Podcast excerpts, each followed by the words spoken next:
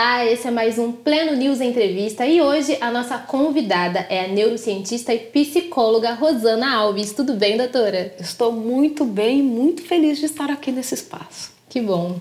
Bom, para começar o nosso bate-papo, nós estamos vivendo um período de pandemia, aí tem mais de um ano já. E como ficar bem, como ficar feliz durante esse tempo tão incerto e que a gente não sabe nem quando vai acabar? Eu penso que, primeiro, nós temos que entender que são tempos difíceis mesmo. Saber que nós estamos sendo e ainda seremos impactados pelo, pelo vírus, por toda essa pandemia. Então, o primeiro passo é não ignorar o sofrimento, não colocá-lo num lugar de destaque, no aspecto de que assim, vamos viver então e nos mergulhar nesta dor, mas não ignorar que ele existe. É um tempo de vulnerabilidade. Esses fatores que têm nos envolvido, a incerteza, a morte, a doença, a crise econômica que chegou para muita gente, são problemas reais. Então nós temos que olhar para problemas reais e criar estratégias para lidar com eles. Sim. E ainda sobre a pandemia, uma das consequências disso foi justamente a mudança na rotina, né? Porque as pessoas precisam agora ficar em casa, precisam. Muita gente ainda está trabalhando de casa. Essa falta do, de convívio, essa falta da socialização pode ser prejudicial à saúde e de que forma? Pode. Nós somos seres sociais. O isolamento social pode ter uma consequência absurda, negativamente falando, para a nossa saúde mental. É tanto que tem um trabalho que foi publicado agora no Reino Unido mostrando que os jovens e adolescentes foram os mais afetados emocionalmente com a crise e um dos motivos foi o isolamento social. Dos entrevistados, 75% apresentavam características de depressão por conta deste isolamento.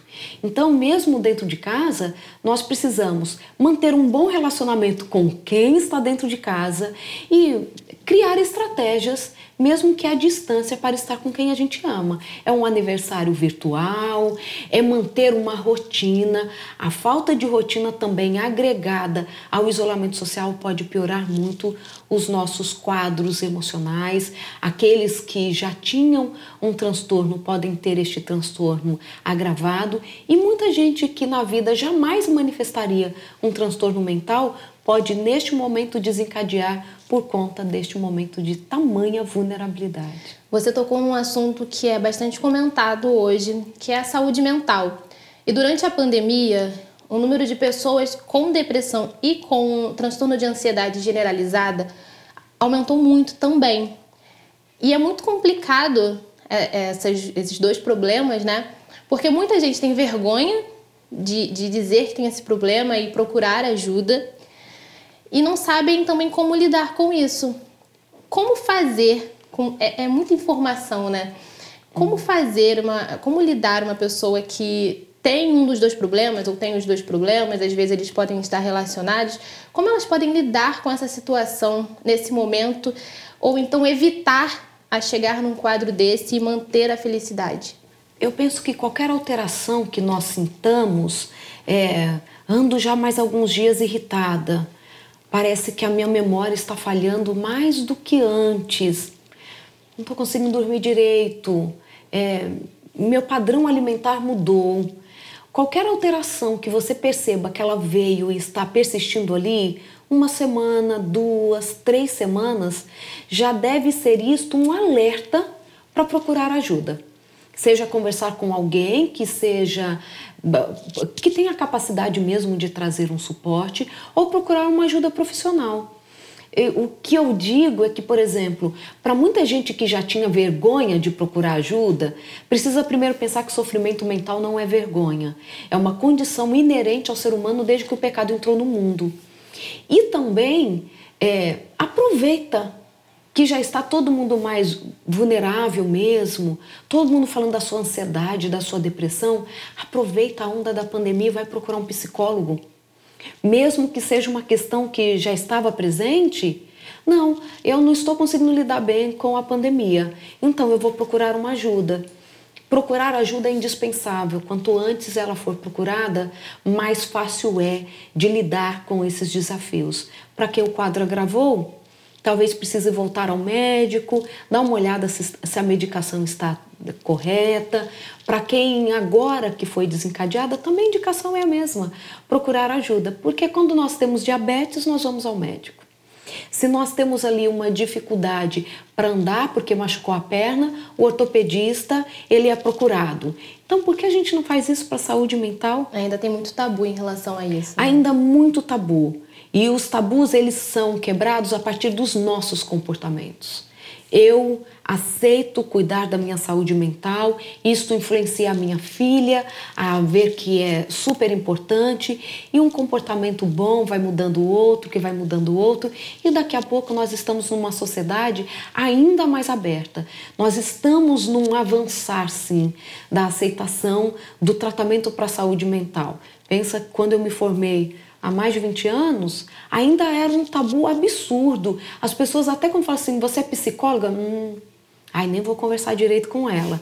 Ou assim, ai, você vai passar fome, porque ninguém vai a um psicólogo. Nós já estamos avançando muito, avançamos demais, mas ainda é necessário irmos um pouco mais além para que seja comum, para que as pessoas de fato tenham acesso a esse profissional, que às vezes é o desafio de algumas pessoas. Então a gente não pode ficar sofrendo achando que sofrimento é normal, que a gente aguenta. Eu acredito que um dos motivos, um dos fatores que colaborem para esse crescimento de pessoas depressivas e com ansiedade principalmente, seja a gama de informações que nós estamos recebendo o tempo inteiro sobre a pandemia. Número de mortos, número de infectados, demora na vacina, reações adversas. São muitas informações na mídia, nas redes sociais, a pessoa já não sai de casa e aí dentro da própria casa ela recebe essas informações negativas o tempo inteiro. Eu acredito que isso também afete a vida do indivíduo. Sem dúvida. Sim, e aí você não tem como viver sem ter acesso à internet, e aí na internet você tem acesso a essas informações negativas, meio que não tem como fugir disso. Como lidar com isso também? Eu respondo com uma outra pergunta. Quem domina você? Você domina a internet ou a internet te domina? Quem tem cérebro? Não é o nosso celular, somos nós. E quando nós percebemos que algo começa a nos prejudicar, precisamos parar e criar estratégias para lidar. Claro que nós precisamos estar informados, mas você pode fazer isso uma vez por dia.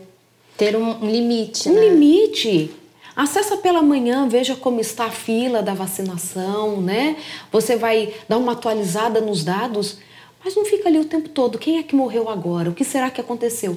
Nós percebemos que o excesso de informações negativas e excesso para o cérebro, 30 minutos com informações negativas já podem trazer impactos para o cérebro que inclusive pode torná-lo mais vulnerável ao Alzheimer. 30 minutos de informações negativas por dia. Então, o que, que a gente precisa fazer? Dominar para não ser dominado. Acessar na medida. Não é ficar alienado do mundo, sem dúvidas nenhuma, mas por que ficar o tempo todo sendo bombardeado? Bombardeado com uma informação que não mudou, mas que vai me fazer sofrer tudo novamente. Sim. Continuando ainda falando sobre tudo isso que afeta a nossa saúde mental, eu queria voltar um pouquinho ali quando a gente falou sobre o tabu que ainda é pessoas que, que tratam depressão, qualquer problema relacionado à saúde mental, tratam ainda de uma forma ruim, de uma forma até preconceituosa, e a pessoa que tem o problema e não tem coragem de dar o primeiro passo. Talvez porque ela não tem uma rede de apoio ou algo do tipo. Eu gostaria que a senhora falasse nesse momento a importância de procurar um profissional. Sim, o, o profissional ele é indispensável, como para todas as outras especialidades. É o profissional quem vai trazer para a pessoa um direcionamento mesmo. Para algumas pessoas falta apenas um detalhe, é um entendimento, é saber que uma estratégia pode ajudá-la a pensar a vida diferente, a se reorganizar. E o que nós temos visto é que um problema não tratado, na maioria das vezes, pode acontecer o agravamento ou o surgimento de outras doenças. E aquilo que seria mais fácil de resolver se torna mais difícil. Não é à toa que nós estamos com um número aumentado de suicídio. O suicídio, para a maioria dos casos, não é um evento que ocorreu na mente da pessoa de interromper o sofrimento da noite para o dia. É foi uma construção de pensamentos, de situações que geraram essa insatisfação com a vida, né? com essa dor Sim, com a vida. E eu também percebo que existem muitas pessoas que se sentem culpadas por saber que estão com algum problema. E, e, e como a gente pode é, sentir uma culpa tão grande, sendo que nós não controlamos todas as variáveis? Não controlamos se o mundo ia ter uma pandemia ou não, não controlamos crise econômica, crise política, não, nós não controlamos, por exemplo, a genética. E muitas vezes os impactos são muito fortes sobre nós.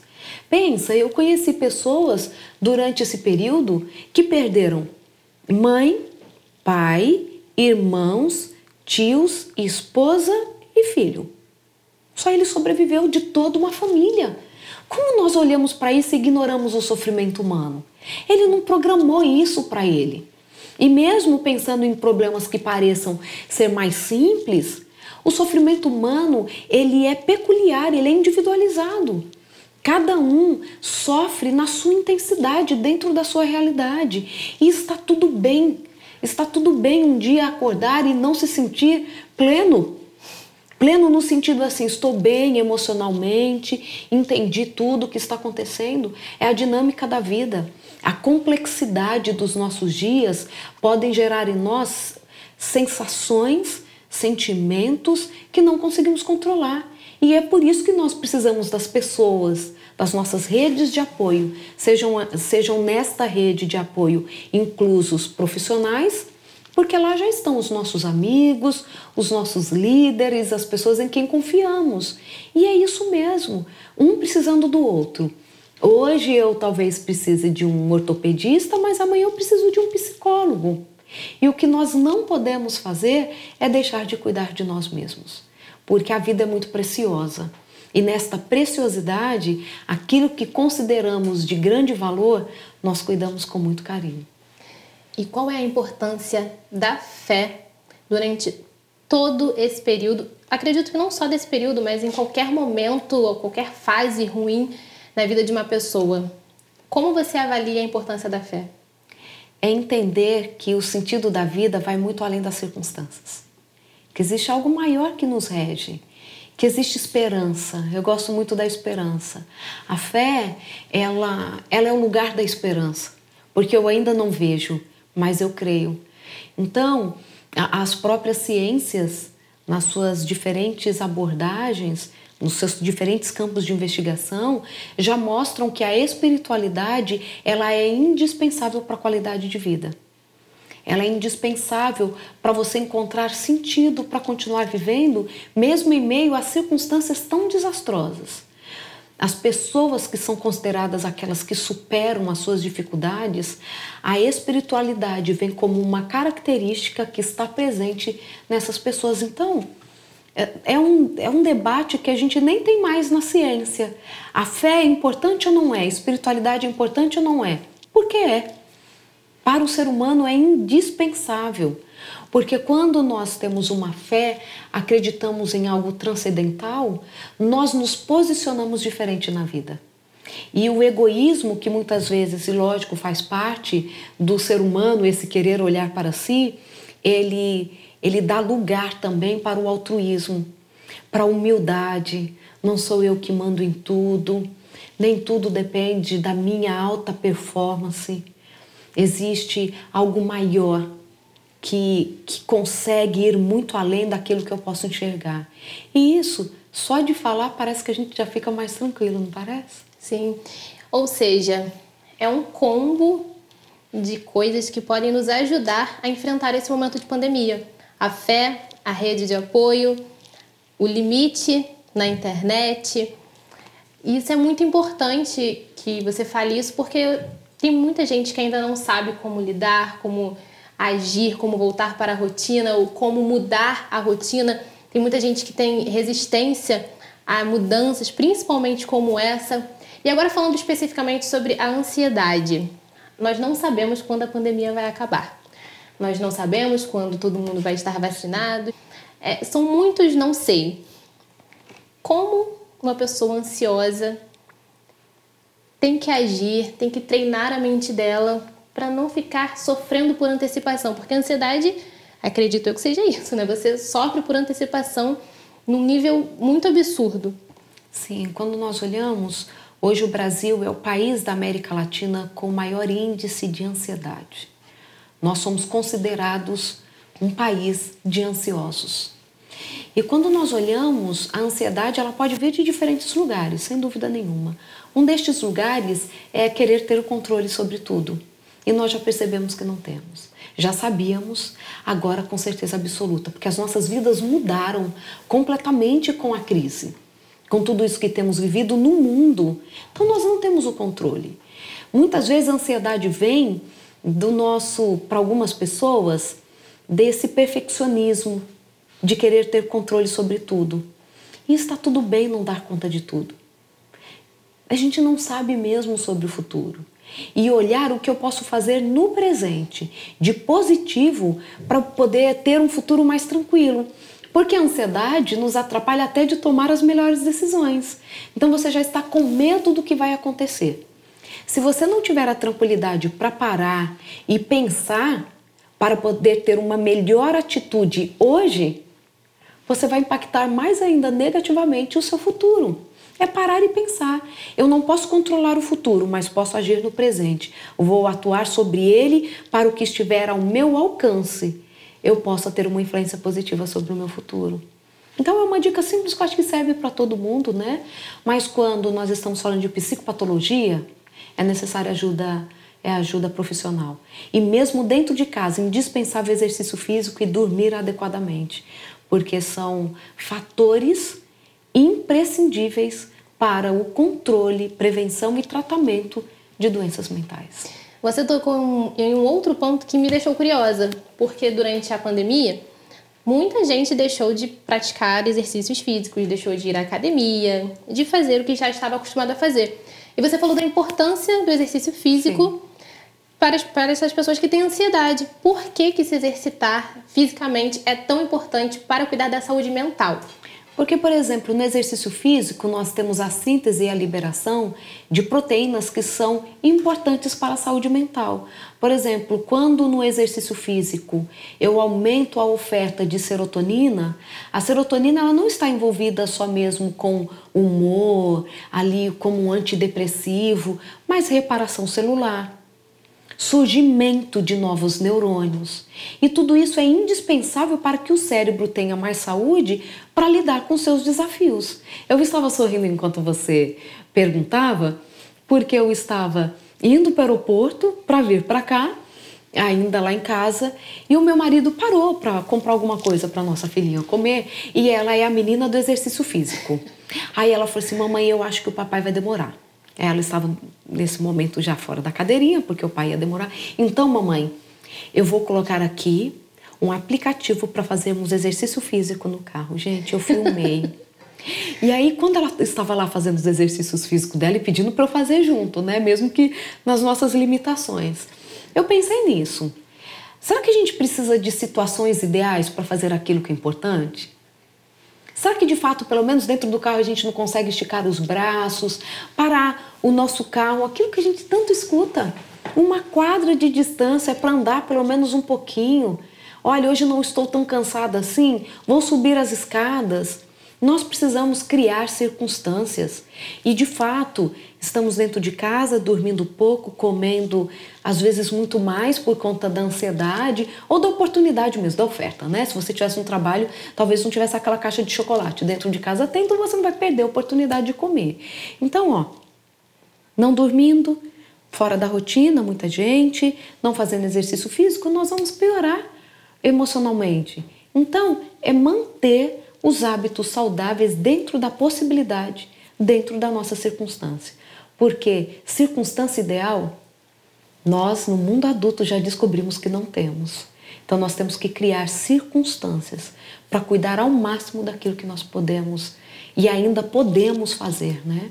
Pela nossa saúde, tanto física quanto a saúde emocional.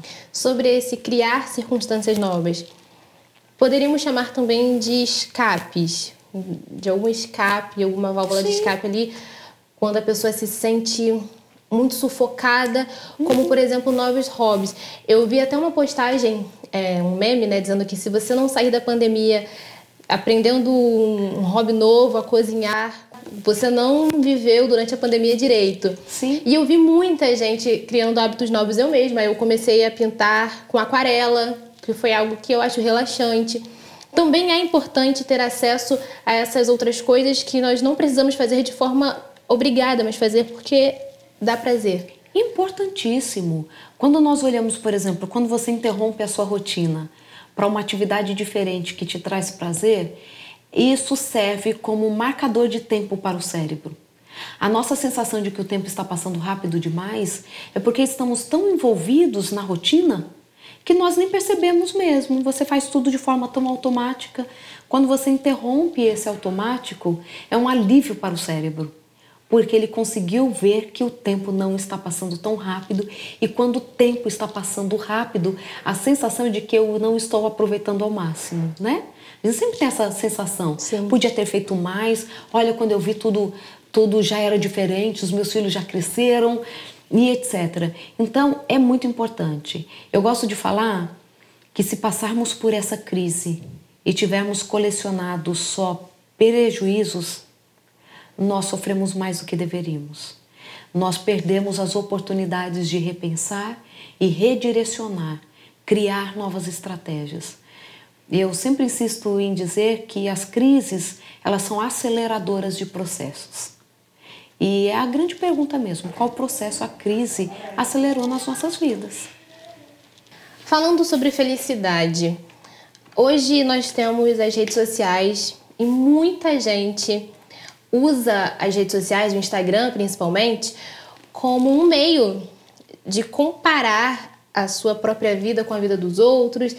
E no Instagram a gente só mostra o que é bonito. Você não vai colocar no Instagram aquele seu momento ruim, aquela, aquela parte do dia em que não tá legal, que não deu certo.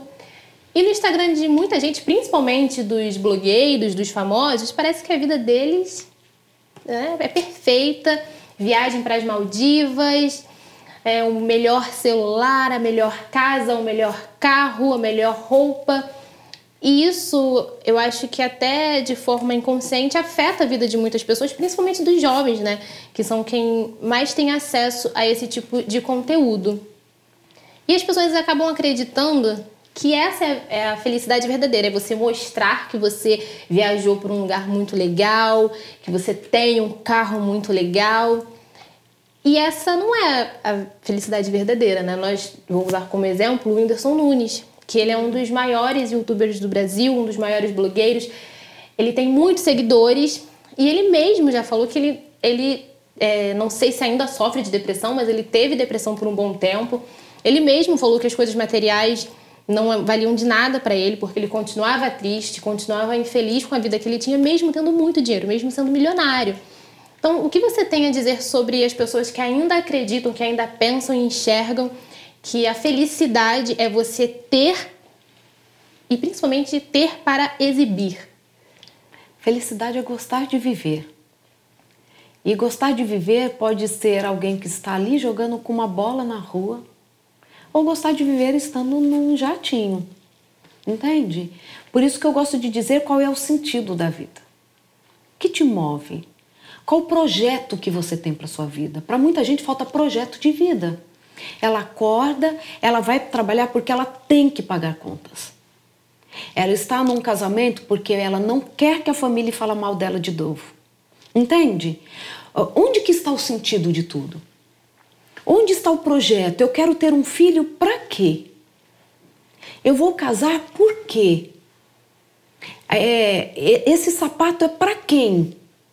E nós estamos tão rodeados de necessidades e compromissos que está faltando tempo para refletir sobre nós mesmos, para pensar quem somos, para gerenciar a vida, para fazer projeto.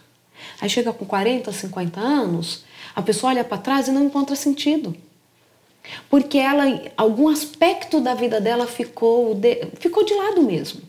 Então, tem gente que está morando numa condição precária e está infeliz, da mesma forma que alguém que tem muito. A grande questão é achar que a ilusão, o dia que eu tiver, eu serei, ou ah, não, eu tenho e eu nunca serei porque eu tenho. Entende a ideia? É encontrarmos mesmo sentido para essa vida. E essa vida de ilusão da grama do vizinho, né? Porque para minha geração é a grama do vizinho. Para a sua é o perfil, né? Porque você é novinha, é o perfil da menina. O meu é a grama do vizinho. É olhar para a vida dos outros achando que todo mundo está vivendo super bem, só eu estou ruim. Só eu me sinto mal. Uma vez perguntaram para mim assim: "Doutora, você já atendeu alguma pessoa famosa?" eu respondi imediatamente: "Eu já atendi pessoas." Porque na verdade, são pessoas cada uma delas com as suas demandas. Cada uma delas com algo na vida para avançar, como eu e você. Para algumas, é o dinheiro que está faltando para ela conseguir colocar esse projeto no lugar. Mas aí, como ela sabe qual é o projeto que está faltando, o que, que ela pode fazer para alcançar esse objetivo, mesmo na falta do dinheiro, ou o que eu posso fazer para conseguir esse recurso financeiro para chegar lá? Porque é uma reflexão, é um olhar para dentro de si, enquanto nós estamos a maior parte do tempo olhando para fora apenas. E o olhar para fora é projetar, tentar projetar algo que não está no externo, mas que só faz sentido para a gente, dentro da nossa história. Por isso que nós vemos pessoas tão caricatas, né? Com a roupa que não combina com elas. Essa é a cor do verão. A cor do verão ficou horrorosa em você, querida. Continua lá com a sua cor do inverno, porque ela ficou incrível em você. Entende? Uma coisa tão simples. Mas não, eu tenho que usar a cor do verão. Eu tenho que agora fazer o cabelo com a cor que todo mundo está usando. A viagem tem que ser para Maldivas, porque eu ir para Copacabana não me deixa mais feliz, será? Então é, é esse olhar para dentro da gente que muitas vezes está faltando. Bom, mudando um pouco de assunto, vamos falar sobre os seus novos projetos. Conta pra gente o que vem por aí. Há muita coisa boa. Vem o relançamento do curso Seja Feliz, a Neurociência da Felicidade, que foi um sucesso no ano passado e queremos agora repetir, porque a gente repete o que deu certo, né? Então nós vamos relançar esse curso, que está muito especial. Temos dois outros produtos que são bem legais. Há muitos anos eu sou procurada por psicólogos, por terapeutas para uma supervisão clínica, para ajudá-los ali a aprofundar mais nas temáticas da psicologia e das neurociências para serem aplicadas na clínica e tudo isso vai acontecer. Então nós temos uma imersão, um aprofundar, um passo adiante dentro do curso A Neurociência da Felicidade para quem quer atuar na clínica utilizando as neurociências e também uma mentoria barra supervisão clínica para psicoterapeutas que terão oportunidade de ter encontros comigo ao vivo durante um ano para a gente discutir muito o que nós temos de ferramentas para as clínicas, umas neurociências mais aprofundadas nesse entendimento do cérebro, das medicações que o psicólogo também precisa entender. Claro que é uma supervisão clínica também para psiquiatras, para quem lida com a saúde das pessoas. Então nós temos esses três esses três presentes, na verdade, para as pessoas que querem avançar um pouco mais no entendimento do ser humano a partir deste aprofundar nas neurociências, colocando em prática e ajudando muita gente. Bastante coisa vem por aí, é só ficar ligado no MK Masters, que tem bastante conteúdo com a doutora Rosana Alves. Eu gostaria de te agradecer por esse bate-papo, por essa conversa. Foi muito importante, pelo menos para mim, descobrir coisas que eu não sabia. Muito obrigada, foi bastante agregador. Espero que os nossos leitores também gostem dessa conversa e muito obrigada mais uma vez, doutora Rosana. Eu que agradeço, é sempre um prazer estar aqui no Pleno News, porque sempre a conversa é muito boa. Muito obrigada. É isso aí, gente, até o próximo Pleno News Entrevista.